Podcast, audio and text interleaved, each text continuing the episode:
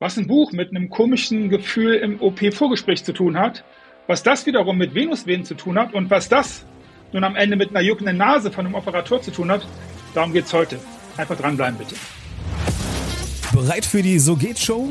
Die Show, die Wissen teilt? Für Menschen, die gestalten wollen, ihr Business und ihr Leben.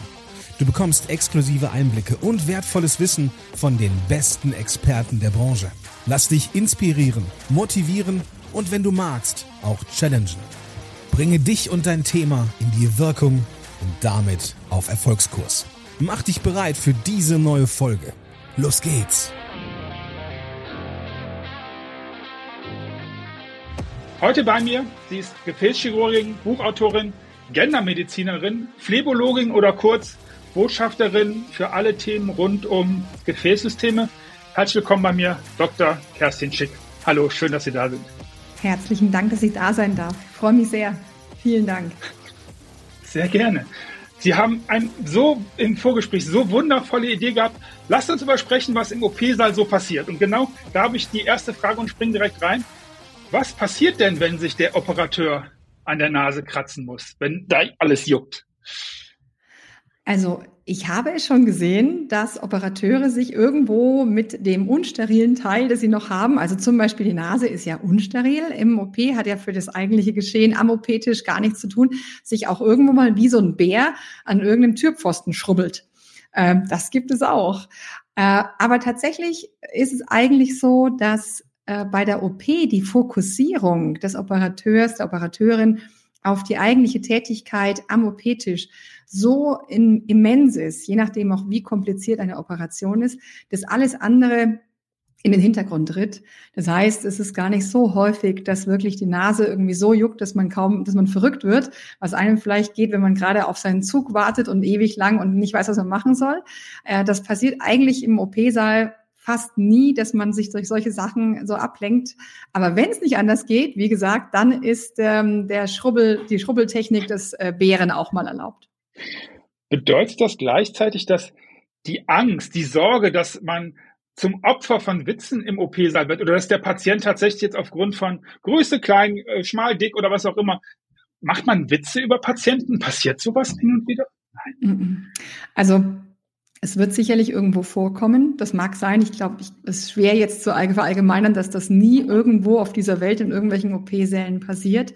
Ähm, ich habe es tatsächlich noch nicht erlebt, dass man als OP-Team äh, auf, auf Kosten des Patienten wirklich Witze macht. Man ist so professionell zusammen und auch die die Ehrfurcht und auch die Verantwortung für den Patienten, der ja auch einer von uns ist. Da kann ja auch jeder von uns, könnte da ja auch liegen. Und der Respekt, den man hat vor dem Patienten, der führt dazu, dass das ganze Team äh, darüber keine, keine Witze machen würde. Das würde auch, ich glaube, jedem sehr unangenehm. Also wenn der Anästhesist einen Witz macht, glaube ich, würde irgendwo der Operateur oder die Operateurin, die Anästhesie-Schwester oder die Springerin äh, da auch, glaube ich, Einspruch erheben und sagen, dass das nicht, in, dass es so nicht in Ordnung ist. Also ich glaube, würde auch nicht, würde auch nicht ankommen. Ähm, und deswegen, also der, der, der Respekt, der da ist, der führt dazu, dass das ganze Team da also normalerweise, je nachdem auch, wie die Menschen gestrickt sind. Das ist natürlich auch die Persönlichkeitsfrage der einzelnen Anwesenden. Aber ich habe es tatsächlich so noch nicht erlebt, dass man jetzt auf Kosten des Patienten Witz macht. Und dann ist natürlich auch so, man sieht ja so viele Menschen, also das, äh, man sieht ja alles, was Sie, was Sie gerade sagten, dicke, dünne, kleine äh, und, und, und große und, und eigentlich alles dabei dass ähm, das auch gar keine Relevanz mehr spielt. Also das, man nimmt es ja gar nicht wahr, was noch für, für äh, Eigentümlichkeiten vielleicht jemand mitbringt, weil man ja alles auch schon gesehen hat.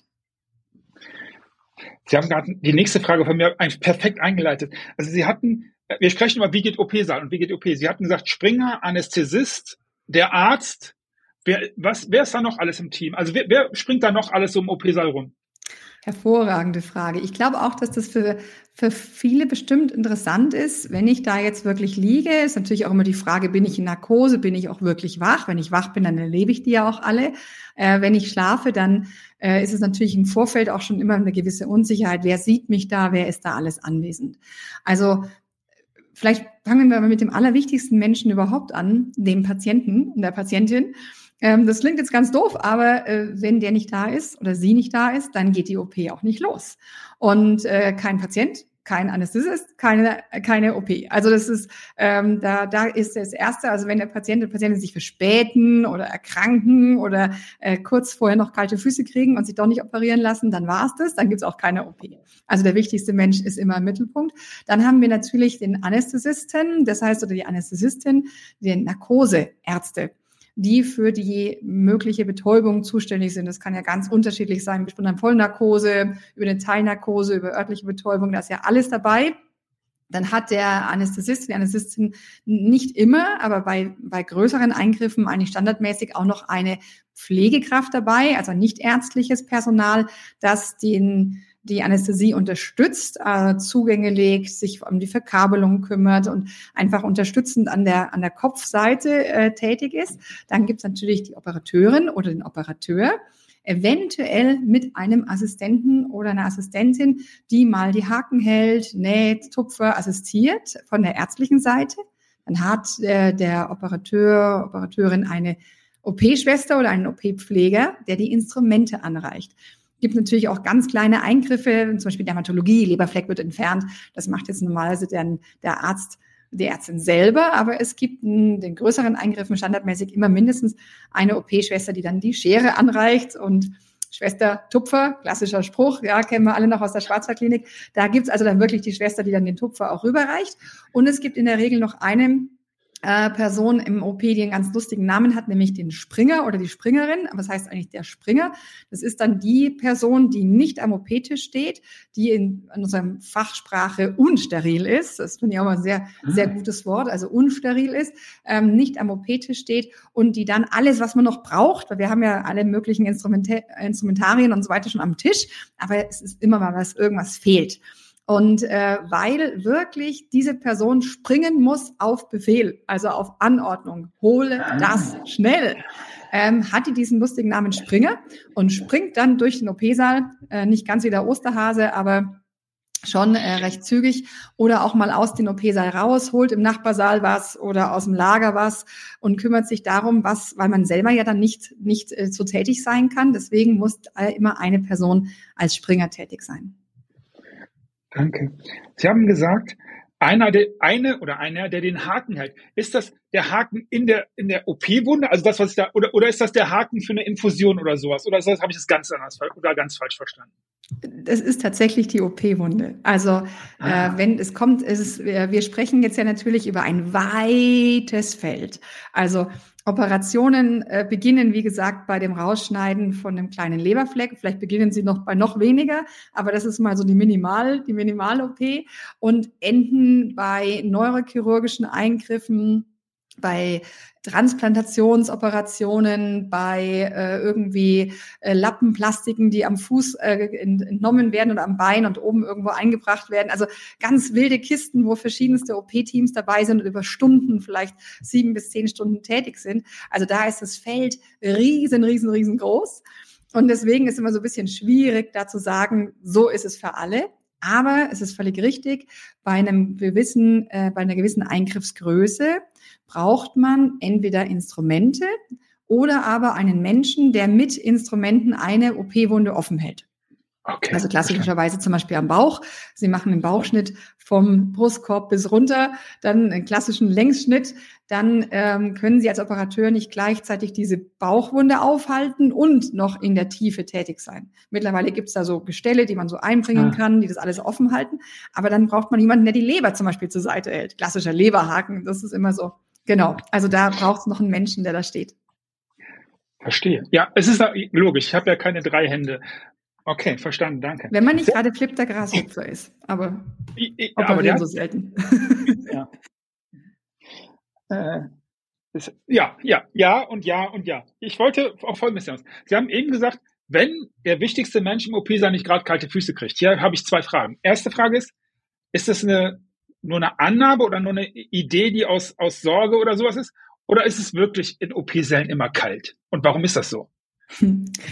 Also Es ist nach wie vor relativ kalt in OP-Sälen, aber auch nicht in allen. Also ganz ursprünglich war das äh, tatsächlich aus einem hygienischen Gedanken heraus, dass man in einer kühleren Situation äh, das Bakterienwachstum in irgendeiner Weise ah. etwas in den Griff bekommt.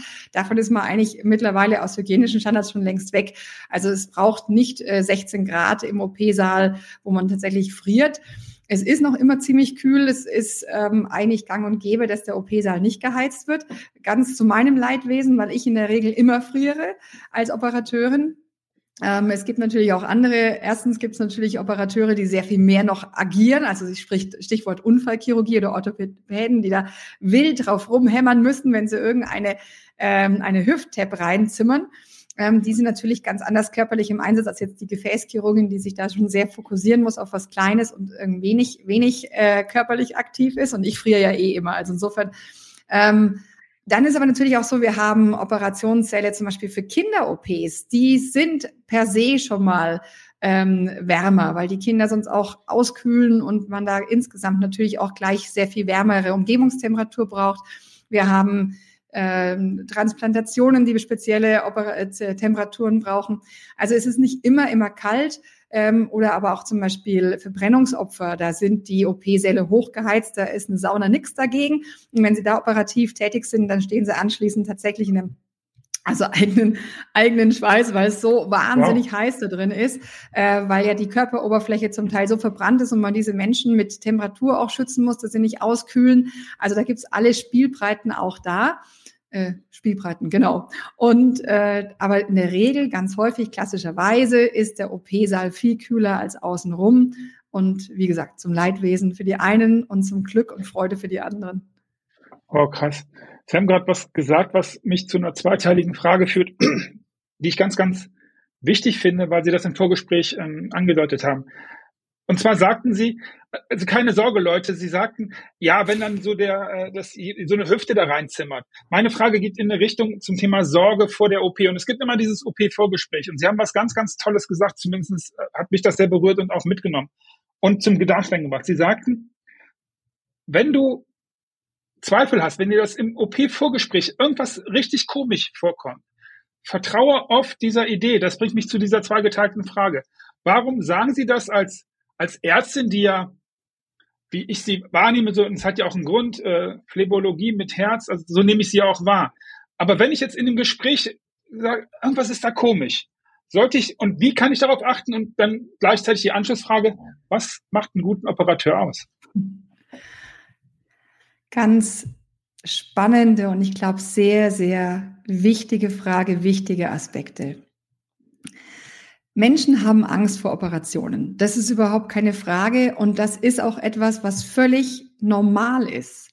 Also äh, Patientinnen und Patienten, die zu mir zum Aufklärungsgespräch kommen, da stand die Diagnose schon fest, die wurde schon vorher gestellt und dann kommen sie noch mal ein paar Tage vor dem eigentlichen Eingriff zum, zum direkten Gespräch für diese Behandlung und sagen mir ganz häufig, wissen Sie, Frau Doktor, ich habe ein bisschen Angst.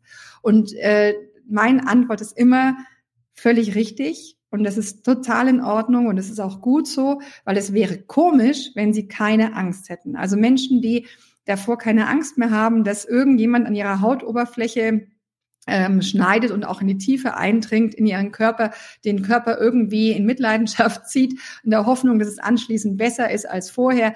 Also wenn diese Angst wegfällt, dann wäre es unnormal. Und das, dem muss man sich auch als Operateurin auch immer stellen, dass diese Angst da ist. Und die Aufgabe, die wir haben, ist dann nicht nur eine tadellose super Operationen durchzuführen nach allen hygienischen Standards und allen medizinischen und chirurgischen Standards, sondern vor allen Dingen auch mit dieser Angst umzugehen. Und ähm, dass die Angst letztendlich auch bleibt, bis man dann wirklich im OP-Saal liegt und da ankommt, das darf auch sein. Aber von dem, was Sie gerade gesprochen haben, das ist nochmal was anderes, dass man nämlich das Gefühl hat, irgendwas, irgendwas sagt mir, dass das nicht der richtige Mensch für mich ist. Und ähm, Ich habe den Anspruch, dass ich die Patientinnen und Patienten, die zu mir kommen und operiert werden sollen, im Vorgespräch so weit aufkläre, dass sie wirklich konkret wissen, was auf sie zukommt, was passiert da im OP, was passiert mit mir, was kann mir anschließend passieren, was gibt's für Komplikationen. Und dass damit auch eine Vertrauensbasis hergestellt wird, dass äh, die genau dieses komische, mulmige Gefühl im Bauch, bin ich hier an der richtigen Stelle, dass das nicht mehr da ist. Ein gewisser Respekt, und ein bisschen Sorge, die wird immer bleiben, äh, die Sorge und auch der Respekt davor, jetzt behandelt zu werden. Und das ist auch nicht schlimm.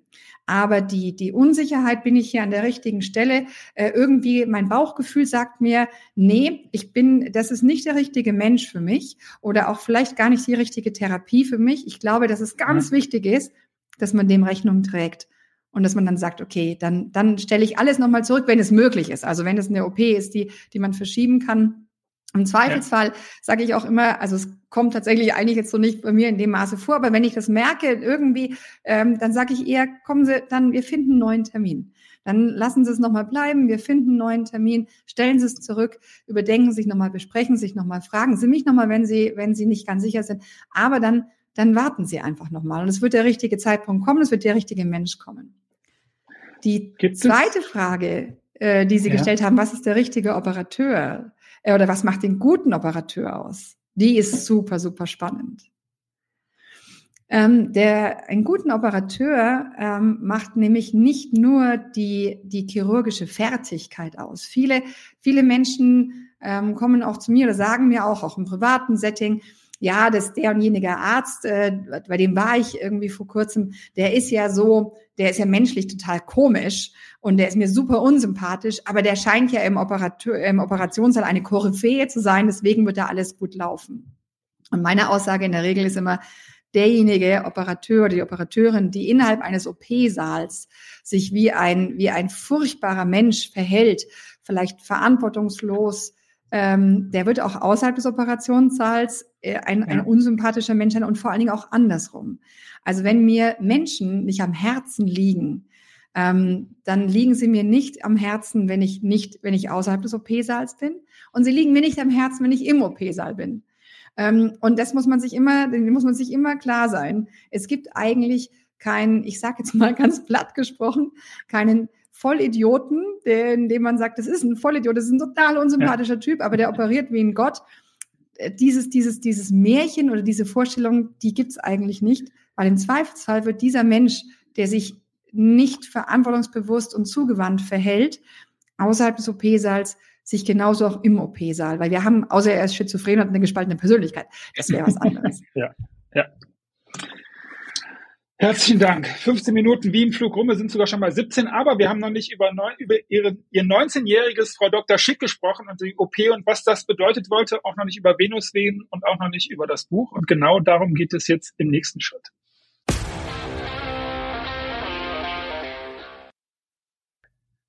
Was ich mir schon die ganze Zeit frage und was ich, ich, ich glaube, das hat, Gibt es irgendwas aus Ihrer Erinnerung, wenn ich aus der OP aufwache? Gibt es vielleicht, erzähle ich dann komisch, also nicht jetzt ich, erzähle ich dann komische Geschichten? Ist Ihnen vielleicht irgendwas in Erinnerung geblieben, wo Sie wirklich lachen müssen im Nachhinein? Oder passiert mir das, dass Leute in der Anästhesie, ich weiß gar nicht, ob das Sinn ergibt oder fragt, irgendeinen Quatsch erzählen, wie wenn die jetzt schlafwandeln oder irgendwas preisgeben, wo man besser nicht drüber sprechen würde? Passiert sowas?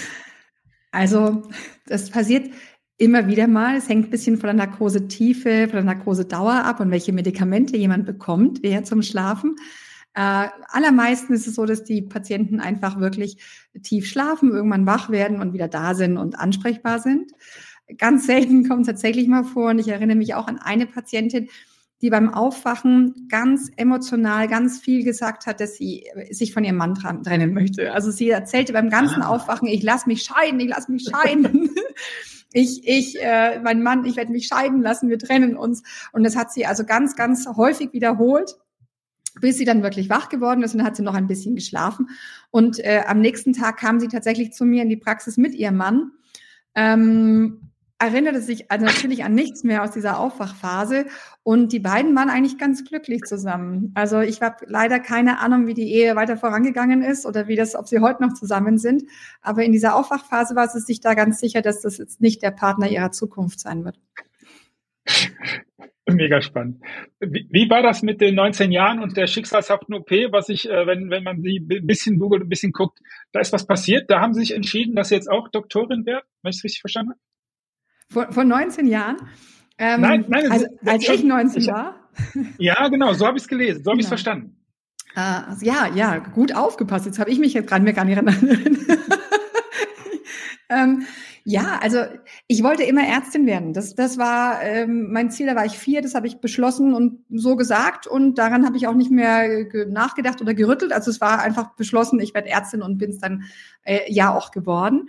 Und als ich 19 war, habe ich nach meinem Abitur mein Pflegepraktikum absolviert und war äh, in dem Bereich eigentlich internistisch unterwegs, aber die Patienten mussten dann zum Teil auch in Operationssaal gebracht werden. Und als ich da mit dabei war, den Patienten eben an der Pforte der Operations, des Operationsbereichs abzuliefern, habe ich dann mal ganz frech gefragt, wenn ich einfach auch mit reingehen darf. Und ähm, das hat mich schon immer sehr, sehr interessiert und fasziniert, was da eigentlich auch in diesem OP-Saal, also genau diese Frage, die wir jetzt gerade hatten, die hatte ich auch schon, was ist denn da eigentlich im OP-Saal los? Sieht es so aus wie in der Schwarzwaldklinik oder ist es dann doch mal ein bisschen anders? Und äh, habe mich da also mit einschleusen lassen und durfte dabei sein und fand diese, dieses Gesamtsetting der Operation, die, dieses gemeinsame Arbeiten und dann auch dieses fokussierte Arbeiten, so unglaublich spannend, dass ich in dem Moment beschlossen habe, also Ärztin ja, das ist schon mal klar, aber wenn, dann muss es die Chirurgie sein und habe das dann auch mein gesamtes Studium weiter verfolgt und es äh, chirurgisches Fach werden würde, war vollkommen klar, äh, das ging gar nicht anders. Also das, das war mit, mit diesem eigentlichen, mit dieser einen OP, die mich, ähm, das war eine Bauch-OP, da gab's, äh, das war eine Tumorpatientin, die einen Teil ihres Darms entfernt bekommen hat. Ähm, große OP, hat mich unglaublich fasziniert und auch diese, diese Tätigkeit des Arbeiten, das Gemeinsame. Und ja, damit war der Weg, damit war der Weg vorgegeben. Mhm. Wie, wie ist es dann die Phlebologie? Venenheilkunde, ist es richtig übersetzt geworden? Warum ist das dann so? Mhm. Die, also die Chirurgie, an dem Punkt äh, war klar der Weg. Und dann hatte ich die verschiedenen chirurgischen Fachdisziplinen mir genauer angeschaut, äh, hatte dann so ein bisschen eine, eine Faszination für die rekonstruktive Chirurgie, der plastischen Chirurgie und bin dann auf einem, ich war ja an den Unikliniken auch in München, und war in der, in der Uni, universitären Ausbildung und da wird man ja immer so ein bisschen hin und her geschoben, ohne dass man so ganz viel darauf Einfluss nehmen kann. Zumindest war das damals noch so. Heute können sich das die Chefärzte nicht mehr leisten. Bei mir ist ja schon so ein bisschen her. Da musste man, war man dankbar, dass, es, dass man überhaupt einen Platz gekriegt hat und dass man dann da äh, berücksichtigt wurde und dann wurde man da in der Oberarztrunde wurde man hin und her geschiftet. Und ich war auf einmal in der Gefäßchirurgie und ich bin ja so ein begeisterungsfähiger Mensch und traf da auf einen ganz tollen Oberarzt, der, der mich ähm, die ganzen Monate, die ich da in der Gefäßchirurgie tätig war, mitgenommen hat zu allen Eingriffen und ich fand es sensationell. Ich fand dieses Gefäßfach, äh, es hat mich hat mich wirklich gepackt und fasziniert mich bis heute. Und die Phlebologie ist ja tatsächlich noch mal ein Add-on, das ist die Venenheilkunde, wie Sie richtig sagen. Und das ist äh, ein Fach, das man an verschiedenen äh, anderen Disziplinen anschließen kann. Das heißt, der Phlebologe, die Phleboligin das, äh, er hat immer noch einen anderen Facharzt. Das ist ja bei uns von der, von der Formulierung her, also der Facharzt ist das größere, sechsjährige Ausbildung zum Teil. Also zum Beispiel jetzt bei mir jetzt Gefäßchirurgin oder Unfallchirurg. Ähm, und dann kann ich eine Zusatzbezeichnung machen, die ist dann bei mir die Phlebologie. Muss man nicht machen, aber man kann es. Und äh, auch die Dermatologen, die Hautärzte, die Allgemeinmediziner und die Internisten können eben noch die Venenheilkunde on top mit dazu äh, draufsatteln. Genau. Nun sind wir ja zusammengekommen, beziehungsweise ich hatte die Freude, mit Ihnen das Vorgespräch äh, führen zu können, zu meinem Herzensthema Buch. Und genau, genau hier geht jetzt auch die nächste Frage hin. Warum, also sind Frauenbeine laufen anders, habe ich gelesen. Führte das zu den Venusweben? War das der Grund, warum muss es dann jetzt, sollte es dann noch ein Buch sein? Wieso haben Sie sich dazu entschlossen? Also neben der Leidenschaft, die ähm, die für mich, also mein Herz schlägt tatsächlich für den OP-Saal. Ähm, das ist die eine Leidenschaft, die mich jetzt eigentlich schon seit vielen, vielen Jahren prägt. Und die andere Leidenschaft sind tatsächlich Bücher und das Schreiben. Ich habe mal parallel zwar Medizinstudium vorübergehend an der Fernuni auch Literaturwissenschaften studiert. Dazu war ich dann irgendwie zu doof, um das äh, zu beenden, äh, Philosophie und, und Literaturwissenschaften. Aber es war mal eine Zeit lang Und das hatte ich eigentlich immer noch im Hinterkopf, äh, sehr, sehr gerne auch mal mich da in diese Bereiche hineinzuarbeiten.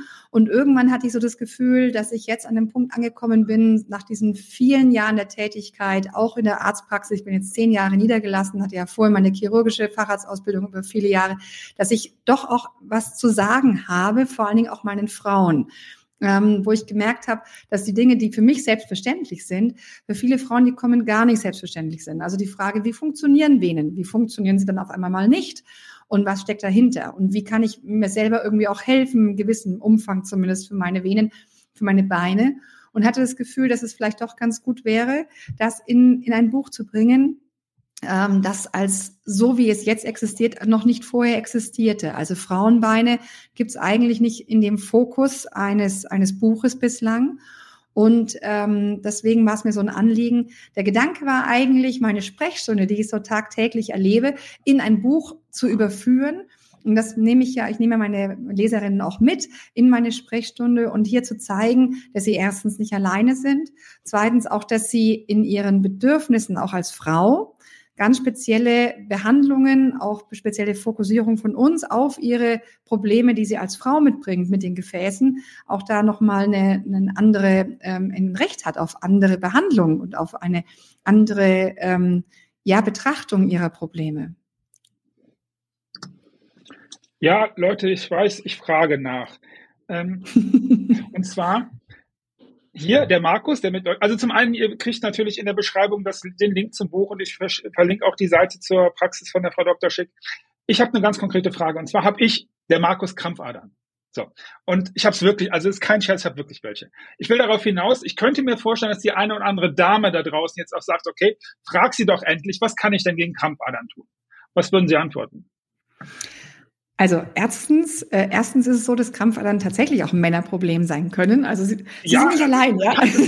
Okay. sie sind nicht allein. Okay. Äh, zahlenmäßig ist das Krampfaderleiden überwiegend bei Frauen, aber eben nur 60 Prozent zu 40. Also wir reden jetzt hier nicht von 95 zu 5 oder, oder 99 zu 1. Also sie sind, sie sind äh, äh, keine außergewöhnliche ähm, äh, Erkrankungssorte sozusagen. Also es ist auch, wir haben, ich habe relativ viele Männer natürlich auch, die kommen, die kommen ein bisschen später, ähm, die ähm, warten in der Regel ein bisschen länger ab, bis sie dann wirklich kommen und eine Ärztin oder Arzt aufsuchen, sich mit ihrem, ihren Beinen vorstellen.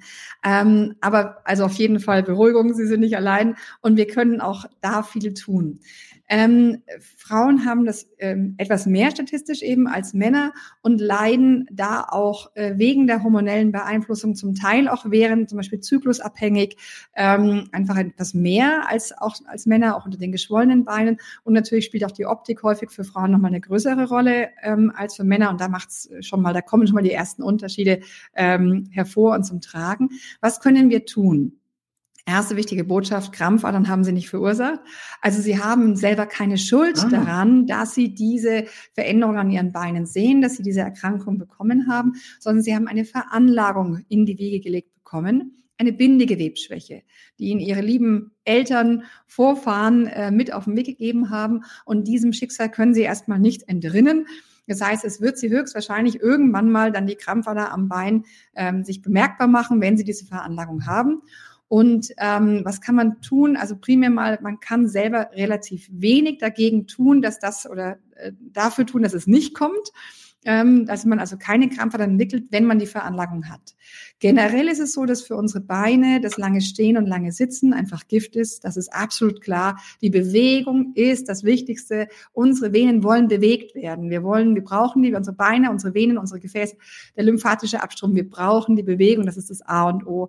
Also erstens viel Bewegung, dann natürlich auch etwas die Beine nach oben legen immer wieder. Ähm, Kompression ist auch eine ganz, ganz tolle Sache, dass man von außen die Beine etwas unterstützt und den venösen Abstrom unterstützt. Und dann muss man aber einfach sagen, für die eigentlichen Krampfadern hilft dann tatsächlich ähm, ja die Behandlung, die Operation, dass sie das, dass sie diese Venen auch wieder loswerden. Herzlichen Dank, liebe Herren unter euch. Es gibt auch richtig schöne schwarze Strümpfe, ich weiß, wovon ich rede. Also kompressionsmäßig. Kompressionsklasse 3 im Übrigen auch. Eine Frage habe ich noch und zwar, sind Sie ja vermutlich nicht zufällig auch noch engagiert in der, äh, in der, Ärz in der Ärztekollegium, Vorständen oder Vizevorständen von einigen Verbänden. Haben Sie noch etwas, was Sie Ihren Ärztekollegen gern, aus was für einem Grund auch immer mitgeben möchten, hier haben wir auch dafür noch eine Plattform. Das interessiert mich nämlich auch. Ah, das ist eine hervorragende Frage, was ich für eine Botschaft für meine Ärzte und Ärztinnen-Kollegen habe. Also, ich glaube, das, was ich jetzt da zumindest jetzt mal für die Gefäßmedizin auf dem, äh, schon mal aufs, einfach mal aufs Tablett gebracht habe und hier mal gezeigt habe, hier gibt's äh, eine Fokussierung. Ich merke gerade, dass das ganz interessant ist, jetzt zum Beispiel der nächste Jahreskongress der Phlebologen auf einmal an mich herangetreten ist, wir könnten da mal eine Sitzung dazu gestalten. Ähm, ich habe jetzt äh, in naher Zukunft eine, einen gefäßchirurgischen Stammtisch, den ich in München jetzt auf einmal leiten darf mit dem, mit einem Gendermedizin-Thema. Also ich merke, dass äh, äh, hier ähm, noch vor zehn Jahren hätten mich meine Kollegen ausgelacht. Ähm, heute ist das, der, der, Denkprozess ein bisschen anderer und da freue ich mich sehr. Ähm, ich glaube insgesamt, dass wenn wir alle immer offen bleiben für neue Gedanken oder für Anregungen in solchen Richtungen, dann ist es immer gut. Ähm, Gemeinsam ist natürlich gut, Anregungen für meine Ärzteschaft. Ich merke natürlich, dass viele Probleme, die wir haben in der Gesundheitspolitik, in unserem ähm, in dem Bereich, wo ich mich engagiere, viel daran scheitern, dass die Kommunikation eingeschränkt ist, auch untereinander die Kommunikation, dass die, gerade dieses Standesdenken oder ähm, auch das egoistische Denken unter Ärzten relativ stark ist, wenn man mal so sagen darf, äh, vorsichtig formuliert, auch innerhalb der Fachgruppen, welche Fachgruppe was. Ähm, ich bin in den verschiedensten äh, Bereichen gerade tätig. Ich bin in dem Berufsverband dort und Berufsverband dort und Berufsverband dort oder Gesellschaft, ähm, um die Kommunikation untereinander zu stärken. Und das ist gerade so ein bisschen seit einiger Zeit mein, mein weiterer Auftrag, den ich einfach empfinde, mit den verschiedenen Bereichen zu kommunizieren. Also vielleicht am ehesten bleibt ein bisschen locker, bleibt in der Kommunikation und ähm, dann, dann ist schon ganz viel, ganz viel erreicht. Frau Dr. Schick, herzlichen Dank für das Gespräch. Hat mir große Freude gemacht. Ich glaube, für da draußen war ganz viel dabei. Wir sehen uns das nächste Mal. Danke fürs Zugucken. Tschüss. Tschüss. Danke auch.